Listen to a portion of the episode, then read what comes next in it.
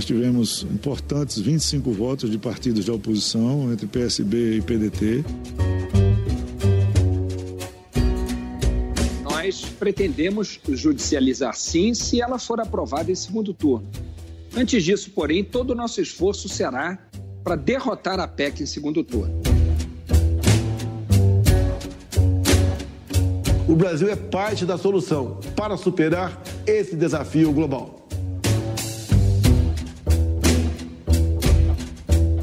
Brasil e Bolsonaro estão isolados. Pelo amor de Deus, CNN, o pessoal sempre dá uma criticada a mais. Isolado. Né? Olha, a candidatura de Sérgio Moro será, antes de mais nada, uma maneira de dar um basta nesse ambiente de hostilidade, nesse ambiente incivilizado. Governo Bolsonaro obteve uma importante vitória no Congresso Nacional nessa semana, aprovando em primeiro turno a PEC dos precatórios. A proposta é importante para as pretensões eleitorais do presidente, pois era preciso abrir espaço no teto de gastos para viabilizar o Auxílio Brasil de 400 reais. No entanto, segundo os técnicos do Congresso e alguns economistas, a PEC só foi pensada para permitir gastos extras no próximo ano. De 2023 em diante, não há qualquer garantia de que o novo cálculo do teto de gastos seja mais vantajoso que o modelo atual. Ou seja, essa mudança pode provocar um aperto nos orçamentos federais dos anos seguintes. Essa votação já causou cisões em alguns partidos que votaram com o governo, como é o caso do PDT. O ex-ministro Ciro Gomes anunciou a suspensão de sua pré-candidatura ao Palácio do Planalto até que a legenda reavalie sua posição quanto à PEC dos precatórios. Por falar em terceira via, Sérgio Moro está de volta ao Brasil para se filiar ao Podemos. O partido tenta convencê-lo a se candidatar à presidência da República, mas existe a possibilidade dele sair para o Senado. Seu colega de Lava Jato, procurador Deltan Dallagnol, renunciou ao cargo no Ministério Público e também deve reforçar a chapa lavajatista no Podemos para concorrer a uma vaga para a Câmara dos Deputados. Moro também foi assunto nesses últimos dias, não só pela questão eleitoral.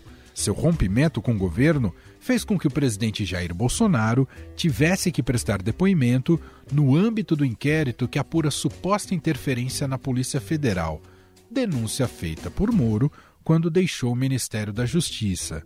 Em oitiva realizada no Palácio do Planalto, Bolsonaro disse que jamais teve qualquer intenção de interferir na PF e afirmou que pediu a substituição do delegado Maurício Valeixo em razão da falta de interlocução. Ainda disse que Moro condicionou a troca no comando da PF por uma vaga no Supremo. O depoimento veio após uma tour internacional bem turbulenta de Bolsonaro. O presidente participou, ou tentou participar, da cúpula do G20 na Itália, mas o que se viu foi um presidente isolado pelos demais líderes mundiais. A passagem do chefe do executivo por Roma chegou ao fim sem qualquer reunião bilateral na agenda. Seu principal encontro foi com o diretor-geral da Organização Mundial da Saúde, a OMS, Tedros Adhanom. Foi nessa viagem que jornalistas brasileiros que acompanhavam o presidente na cidade foram agredidos por parte de sua equipe de segurança. No Poder em Pauta de hoje, vamos abordar esses assuntos com os nossos jornalistas de Brasília, que cobrem o dia a dia da política.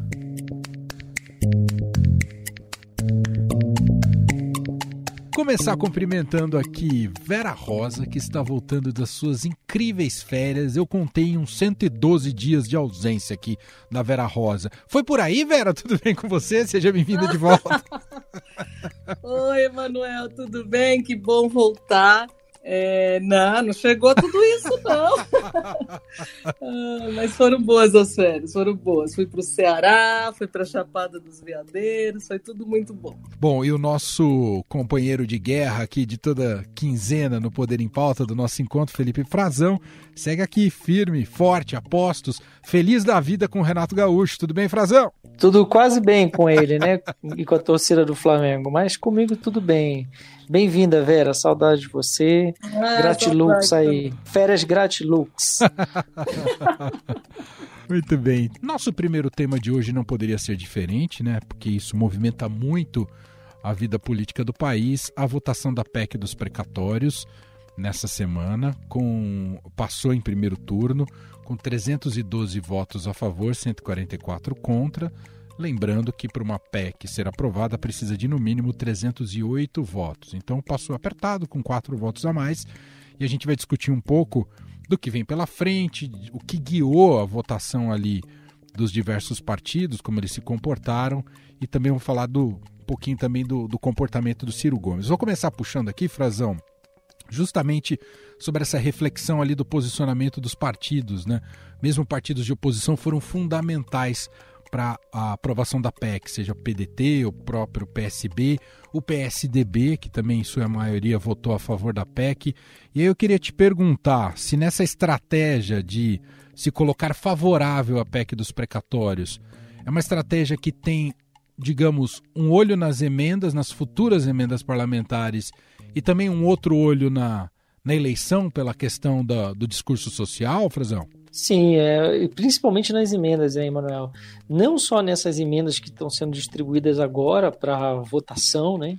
Emendas de relator geral que o governo vai empenhando cada vez mais e usa uma estratégia já bastante batida, já utilizada é, em tempos passados por outros governos, que é atrelar a votação de alguns projetos de interesse ao efetivo pagamento, o empenho de recursos que os parlamentares vão indicar aonde vai ser gasto, né? que é de total interesse deles.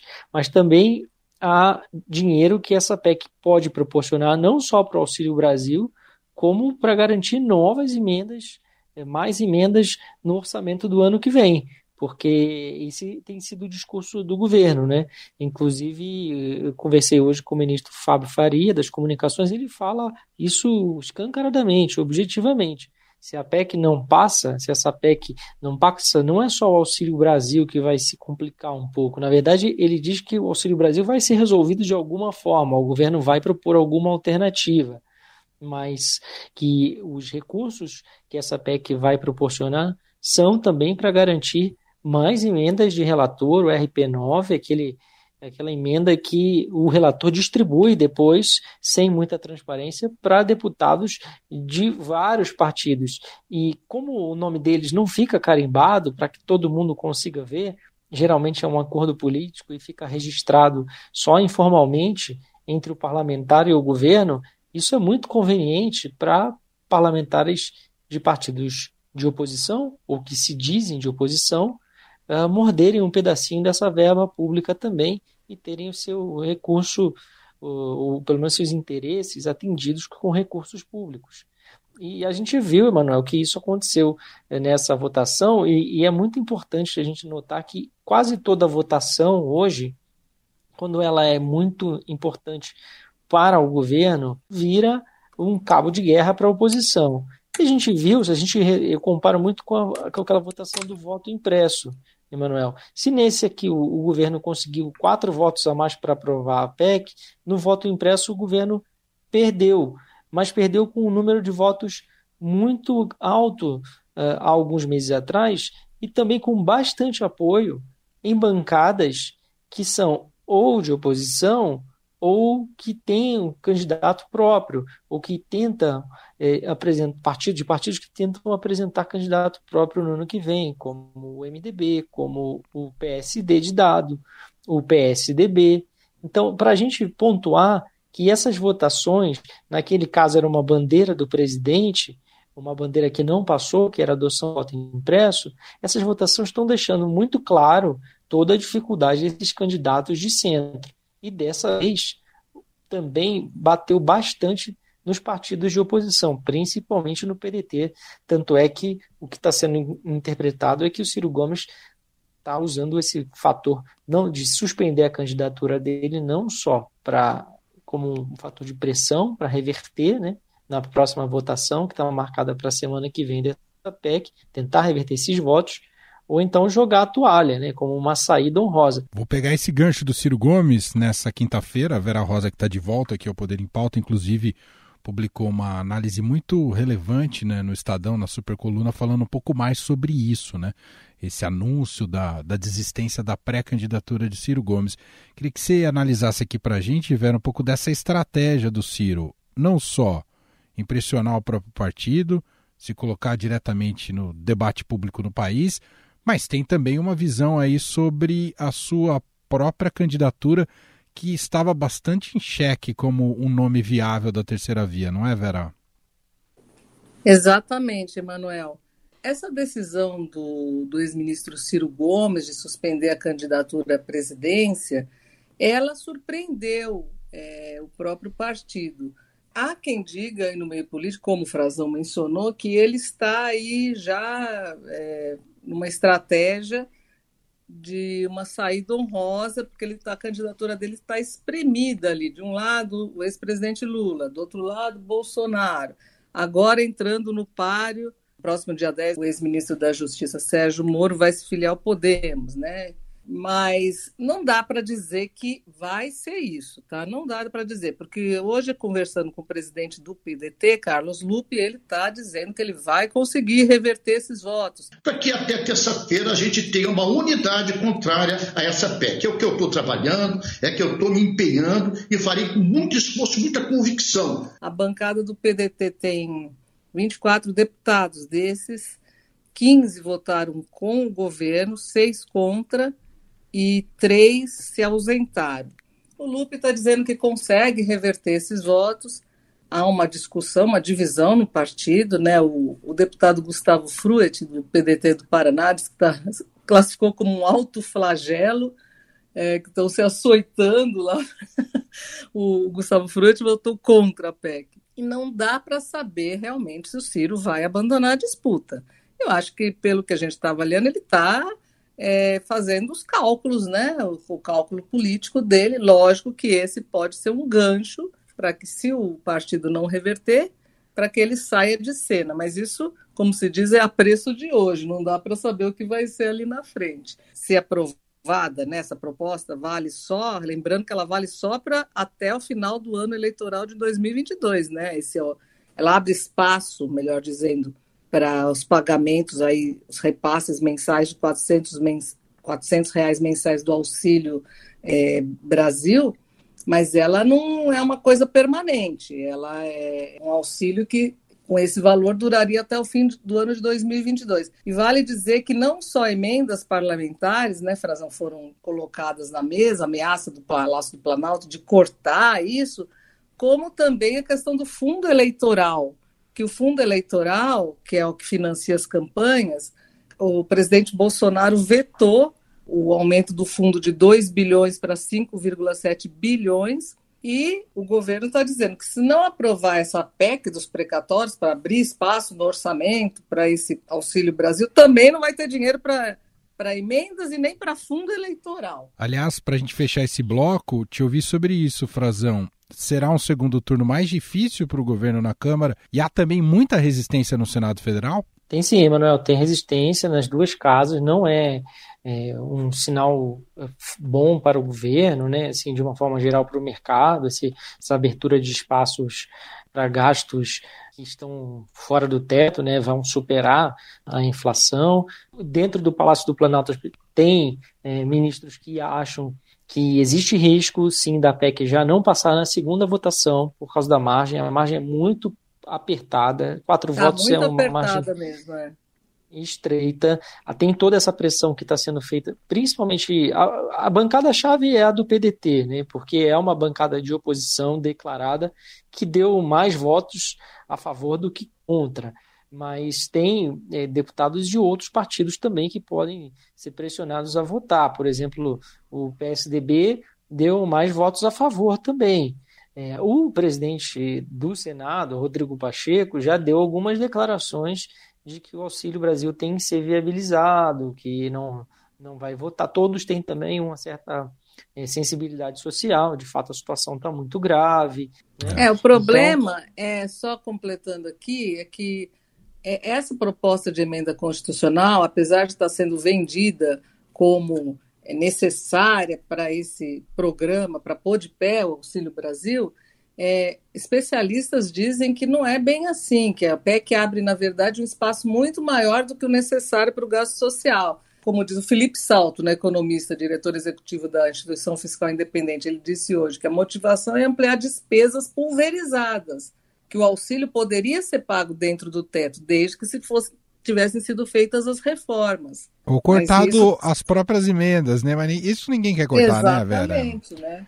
É, isso, é, não, tem, tem, tem as emendas, é isso que o governo está assinando e é isso que é. É, a gente tem visto. E o, e o Congresso sabe disso. Eu conversei com o senador José Aníbal do PSDB algumas semanas, ele já vinha antecipando isso, que o ministro Paulo Guedes estava conversando com os parlamentares e eles vinham questionando: vem cá, ministro, mas o Auxílio Brasil precisa de 40 bilhões só a PEC vai chegar quase a 100. Por que, que é. esse, e essa diferença vai ser usada para quê? Para onde? Está é, tá na mão do governo, né? Está na mão do governo, então os parlamentares talvez estejam um pouquinho na mão deles também no ano que vem.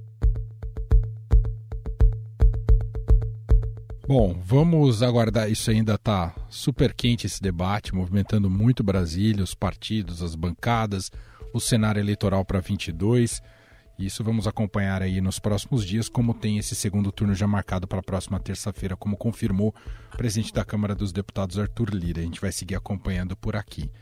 Mudando de assunto no nosso Poder em Pauta, hoje com o retorno de Vera Rosa, Felipe Frazão sempre aqui com a gente, vamos falar um pouquinho agora sobre novos holofotes voltados para o ex-ministro e ex-juiz Sérgio Moro, que não só está no Brasil por uma futura filiação, né, uma filiação marcada para a semana que vem ao Podemos, e claro que é um desejo que ele seja um candidato à presidência né, por esse partido, uh, o partido deseja essa, essa sua candidatura, mas também ele ganhou mais holofotes porque nessa semana, justamente nessa semana, o presidente Jair Bolsonaro prestou depoimento à PF, ali no Palácio do Planalto, sobre a suposta interferência na, na Polícia Federal, no comando da Polícia Federal. Ele disse que não interferiu, que não tinha interlocução e ainda criticou o Moro, dizendo que o Moro condicionou a troca na, na PF a uma vaga no, no Supremo Tribunal Federal. Defesa de, do Bolsonaro, Vera Rosa, esse discurso a gente já conhecia, não é? Sim, na verdade o presidente repetiu nesse depoimento o que ele vinha dizendo que o então ministro da Justiça, Sérgio Moro, teria concordado com a nomeação do, do delegado Alexandre Ramagem para a Polícia Federal, né? Ramagem, que atualmente está na direção, na, na direção da BIM, ele teria concordado para o comando da Polícia Federal, desde que isso ocorresse depois da indicação dele, Moro, para uma vaga de ministro do Supremo. Mais de uma vez, o senhor Sérgio Moro disse para mim: você pode trocar o Valeixo sim mas em novembro, depois que o senhor me indicar para o Supremo Tribunal Federal. Me desculpe, mas não é por aí. À época, o Moro já tinha desmentido isso e agora o presidente repetiu isso no depoimento prestado. É, você vê, né, Emanuel, a briga continua cada vez mais quente, né? E agora com essa filiação do ex-ministro Sérgio Moro ao Podemos, no próximo dia 10, é, tudo tende a se acirrar ainda mais, né? Você vê que o Moro já está crescendo nas pesquisas, vem com esse discurso de combate à corrupção, vem fazendo críticas ao governo, ainda não tão incisivas. Ele não entrou muito nesse imbróglio da, da PEC dos precatórios, entrou numa forma meio genérica, defendendo o teto de gastos, mas não foi muito ainda ali. Mas tem, tem tentado ampliar o leque ali, não ficar só no, no Podemos, né? Obviamente ele precisa de aliados. É, tem tentado conversar com é, partidos é, que vão formar essa, União Brasil, né? O DEM e o PSL. Tem recebido até apoios do PSL. E ele está montando, nossa apuração aqui é que ele está montando já a equipe de campanha, embora ele não tenha assumido ainda oficialmente a candidatura à presidência da República, ele só não será candidato à presidência se houver um imprevisto no meio do caminho, porque ele está montando a equipe. Inclusive, como já se sabe, ele convidou o ex-governador do Espírito Santo, Paulo Artung para coordenar o programa. Tem mantido conversas com ele e está fazendo várias coisas. Me disseram, inclusive, que ele já fez curso de oratória. ele está a pleno vapor, viu? É, eu, eu não sei se carisma se aprende. E, e, no Brasil, tradicionalmente, um presidente precisa ter algum nível de carisma para ser eleito. Mas, Frazão, me fala mais dessa viabilidade da candidatura de Sérgio Moro, ou, ou ele tende a procurar os, talvez um, uma vaga no Legislativo, para o Senado Federal, isso é mais viável para ele, o Frazão? Ah, certamente para o Senado Federal ele se elegeria com facilidade, né? Em determinados se ele for no Paraná, por exemplo, é uma vaga praticamente garantida, né? Ele tem peso político para isso, ele está pontuando aí nessas pesquisas em torno de 8, 9%, há uns meses atrás era um pouco menos, eram 4%, mas é, tem várias pesquisas que dão diferentes números para ele, mas estamos falando de candidato a presidente da República, né? Ele tem torcida, né? Ele tem, o lavajatismo tem uma bandeira, tem uh, adesão social, os próprios caciques partidários reconhecem isso, sabem disso, o presidente da República também sabe, por isso não deixa de marcar posição contra ele. É, o discurso do governo já começou. Eu, eu, conversei hoje com o ministro Fábio Faria das Comunicações, perguntei especificamente a ele sobre isso, sobre a filiação do Sérgio Moro, se isso era uma ameaça ao Bolsonaro ou não. Ele diz que não, que o Moro só vai levar é, um voto que reconhece que ele de fato tem voto, tem apelo, mas que ele só vai levar é, para vai, só vai atrair o voto de quem já não é mais bolsonarista, de quem era e que não é mais mas a gente sabe que tem uma grande parte dos militares que flertam com o Moro, vários, inclusive generais da ativa, admiram o Moro, mas não falam isso abertamente porque não podem se pronunciar sobre isso, então cabe aos da reserva. O general Santos Cruz, que foi do governo, é um admirador do Sérgio Moro, deve participar pelo menos há convites para que ele participe dessa articulação, né, dessa campanha, como a Vera estava falando, possivelmente também como convidado. Quer dizer, ele tem um grupo forte, já tem gente querendo que ele concorra, dizendo que ele vai concorrer ao Senado em São Paulo, em apoio com o Dória, né, uma tentativa de tirá-lo da frente, literalmente, do, do, do, Dória, que acha que vai ser o candidato a presidente da República do PSDB. Né, ele, quem trabalha para ele diz que ele tem é, segurança de que ele vai vencer essas prévias, apesar de vários movimentos no PSDB indicarem que há uma disputa aberta mesmo e que o Eduardo Leite ganhou muitos apoios do governador gaúcho nas últimas semanas e isso vai se resolver apenas no fim desse mês de novembro. Então, assim, o Moro, de fato, a entrada dele, ela mexe com o cenário, porque o Moro tem apoio, tem base política, é, incomoda o governo Bolsonaro e o, o presidente, nesse depoimento, fez essa provocação de novo que o Moro já desmentiu. Ele tem agora uma reviravolta na carreira dele mais uma vez, né? Porque ele saiu, disse que não ia ser nunca político, depois entrou no governo, abandonou a magistratura, depois abandonou o governo e foi para a iniciativa privada e agora abandona a iniciativa privada para adotar uma candidatura, embarcar numa possível candidatura, numa filiação ao Podemos, que ele dizia no passado que ele jamais faria.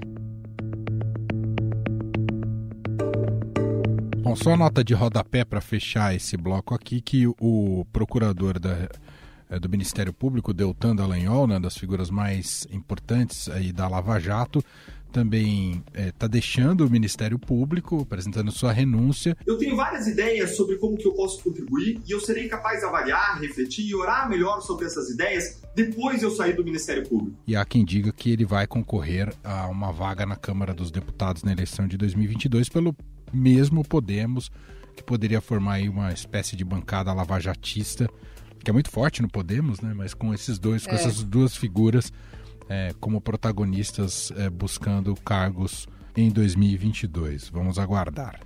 Vamos aqui para o último bloco do nosso Poder em Pauta. E agora o assunto, os vexames internacionais do presidente Jair Bolsonaro e do governo brasileiro em território internacional, tanto no G20 quanto na COP26. Vera, você me conta primeiro do G20 e o Frazão fala da COP26. No G20 também foi uma sucessão de papelões e um Bolsonaro isoladíssimo, não é, Vera Rosa? Isoladíssimo, mas o que eu queria falar mais ainda é que é, hoje viralizou aí uma, uma, mais uma gafe cometida pelo presidente é, quando ele estava fazendo o discurso do leilão do 5G, que reuniu várias operadoras de telefonia móvel do país ele cometeu mais uma gafa, ele se atrapalhou e chamou a Torre de Pisa de Torre de Pizza. Tive há pouco na Itália. Todo o percurso fiz de carro, total duas horas, tinha internet. Mas me marcou quando fui visitar a Torre de Pizza. Vocês viram isso? isso foi muito comentado nas redes né, nessa quinta-feira, viu? E também ele confundiu também, né, numa entrevista, ele confundiu o nome do enviado especial para o clima dos Estados Unidos, John Kerry, ele confundiu com Jim Carrey. Sim, conversei com o Jim Carrey também, alguma coisa reservada. Desculpa, não posso falar com vocês. A estrela do Debi Lloyd. Maravilhoso. Mas é isso, é a, a passagem do, do, presidente Bolsonaro pela cúpula do, do G20 foi, foi realmente memorável, né, Manuel? Foi desastrosa foi desastrosa. Ele ficou lá, não teve nenhuma reunião bilateral, ficou isolado, passou longe lá da, da, dos encontros da cúpula. É, enfim, foi. Nem tem muito o que dizer, viu? É verdade. Nem tem muito o que dizer aqui, porque foi uma coisa assim que foi um vexame, né? Foi um vexame. É, e ainda com o, o, desfecho, um dos desfechos, né, também trágicos, desastrosos, com ataques aos jornalistas que estavam cobrindo ah, justamente sim, a saída verdade. de Bolsonaro ali e na mais Itália. essa, é. né? E mais, e mais essa, ataques aos jornalistas é, que foram ali perseguidos mesmo. Presidente, por que você não foi de manhã nos eventos do G20? Presidente, na câmera. André, tira... Não! Ei, ei, ei! Provocou aglomerações também. Ô Frazão, se nada de concreto foi tirado, extraído da cúpula do G20 em relação à participação do Brasil e do presidente Jair Bolsonaro, na COP26 o cenário é um pouco diferente, que tem, claro, o governo brasileiro, há uma pressão internacional aos técnicos do governo ali, do, do Ministério do Meio Ambiente, mas também tem setores da, da sociedade civil também atuantes ali na COP26 que tentam se distanciar, inclusive, dos discursos do governo. O que deu para extrair até agora da COP26 você destacaria para a gente, Frazão? Tentam se distanciar, inclusive, outras esferas de governo, né, Manuel? Que hoje teve a, reunião dos governadores, né, com o príncipe Charles, uh, a convite dele para discutir né, a situação no Brasil, porque começa-se a procurar outros interlocutores. Mas o problema é que, por mais que a gente tenha participação da sociedade civil, participação de governadores. Na hora de negociar, quem responde pelo Brasil é, é o governo federal, são os diplomatas e quem estiver chefiando a delegação nesse ano é o ministro do Meio Ambiente, o ministro Joaquim Leite, que vai chegar para a COP, para essa segunda semana da COP, semana decisiva, né? sempre são os dias finais que são os mais decisivos, que é, os assuntos eles chamam de assuntos que avançam a madrugada, para as negociações principalmente do mercado de carbono. E essas o Brasil é, interessam muito ao Brasil e elas continuam travadas.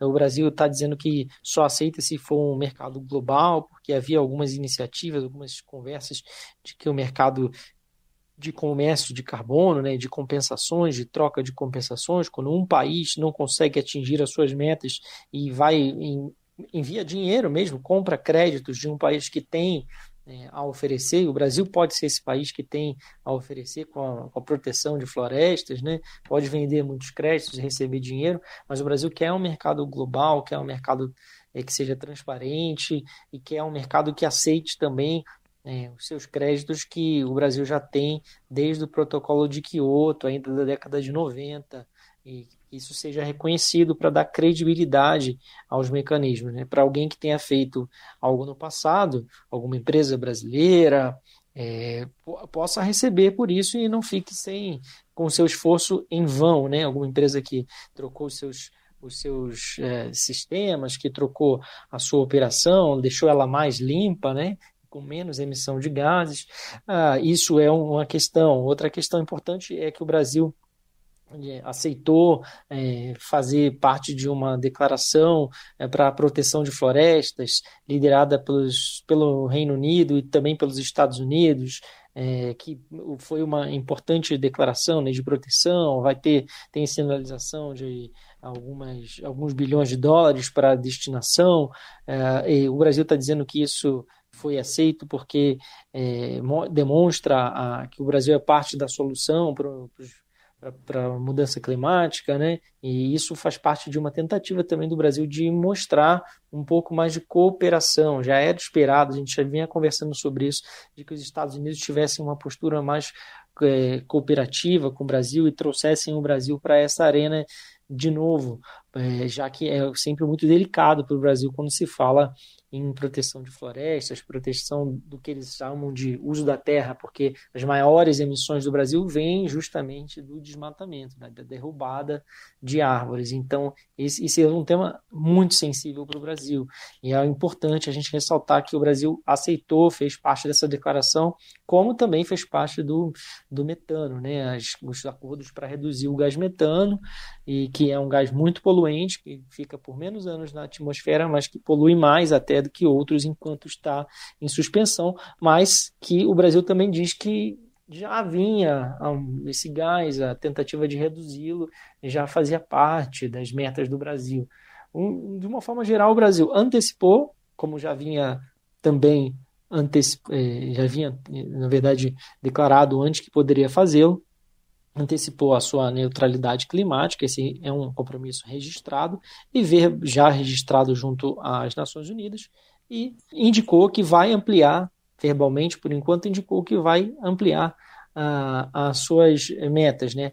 porém ainda insuficiente, porque as bases de cálculo mudaram e isso não faz com que o Brasil, de fato, amplie as suas ambições climáticas como o país vem sendo pressionado a fazer. Então, é, isso é o que o governo está negociando, né? Isso é um resumo, Manuel, muito breve Sim. aqui do que aconteceu é, com o governo, né? Do que vem sendo tratado. Por enquanto, por meios diplomáticos, a partir da semana que vem tem um segmento de mais alto nível com o ministro Joaquim Leite, outras autoridades do governo federal também vão desembarcar por lá.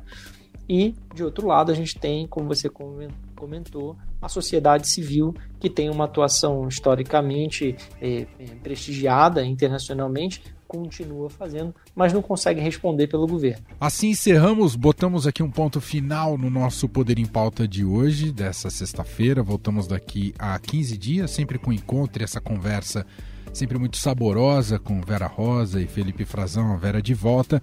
Então te agradeço demais, Vera. Bem-vinda mais uma vez. Bom falar com você e vamos que vamos, Vera. Vamos que vamos, eu que agradeço, Emanuel. Tava com saudade do nosso podcast. É isso. E Felipe Frazão, que segue firme e forte e não tem férias, né, Frazão? Um abraço para você. Poxa, vou pedir, tô pleiteando já, mas acho que só no que ele vem. Ele já teve. Ah, ele já teve. Ela sabe tudo. É Valeu, isso. um abração. Valeu, Frazão. Este foi o Estadão Notícias de hoje, sexta-feira, 5 de novembro de 2021. A apresentação foi minha, Emanuel Bonfim. Na produção, edição e montagem, Gustavo Lopes. O editor de jornalismo do Grupo Estado, João Fábio Caminuto. Escreva para a gente no e-mail podcast@estadão.com. Um abraço para você, um ótimo fim de semana e até mais.